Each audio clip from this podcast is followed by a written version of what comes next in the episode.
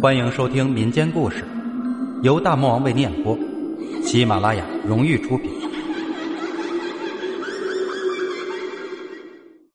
春水流魂玉。突然，水中有个白影在他眼前闪过，竟然是玉芬的脸。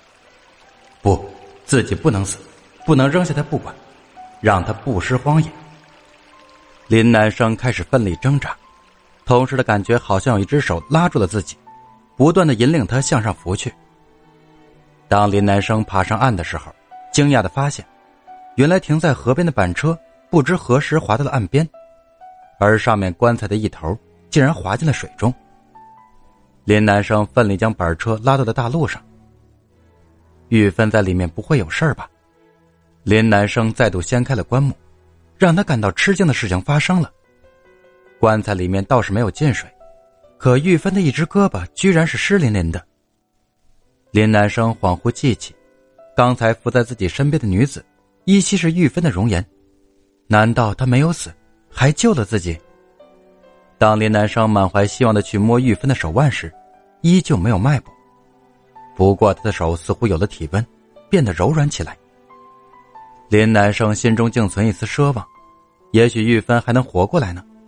于是他不再盖上棺盖，反倒把自己的衣服披在玉芬的身上。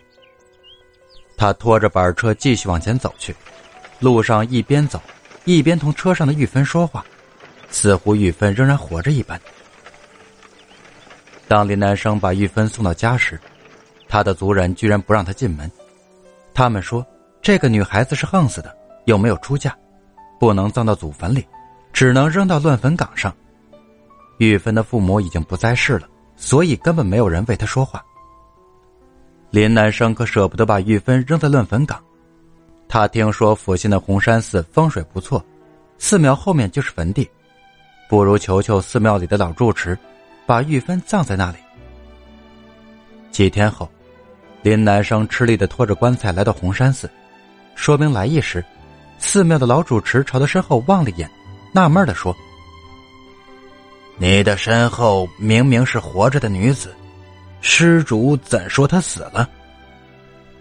林南生一回头，玉芬正端坐在板车上对他微笑，他兴奋的一把将玉芬抱起来。林南生急忙向住持表示感谢，老住持微笑道：“别谢我，是这位女子身上的通灵之玉，春水流魂玉救了她，让她留住魂魄。”起死回生的呀！林南生问及此玉的来历，玉芬笑了，讲了事情的来龙去脉。原来玉芬是卓玉轩老板的私生女，当初老板把她送人，待其长大之后又接回了身边。因为老板非常喜欢这个女儿，去世前便将春水流魂玉给玉芬留作纪念。没成想老板娘事后得知，便诬陷她偷玉。玉芬怕此事连累林南生，便咬紧牙关不从。老板娘气急败坏之下，按着他的头使劲向墙壁上撞去，致其失血过多而亡。待玉芬得知这玉本是林南生的传家之玉，且自己父亲竟是林南生的仇人，他极度痛苦，心想也许自己的死将会了结这段仇怨，转身欲跳崖自尽谢罪。这仇恨与你无关。你不是还在水中救了我一命吗？这恩怨也算是完结了。林南生紧紧抱住了玉芬，说道：“这玉引起了血海深仇，却又让我们俩相爱，还救了你的性命。玉是好玉，只与人的善恶信念有关，与他无关。我现在有你就知足了，就让他留在寺庙帮助更多的人吧。”玉芬靠在林南生温暖的怀抱里，幸福的点了点头。本集故事播讲完毕，订阅转发，下集更精彩。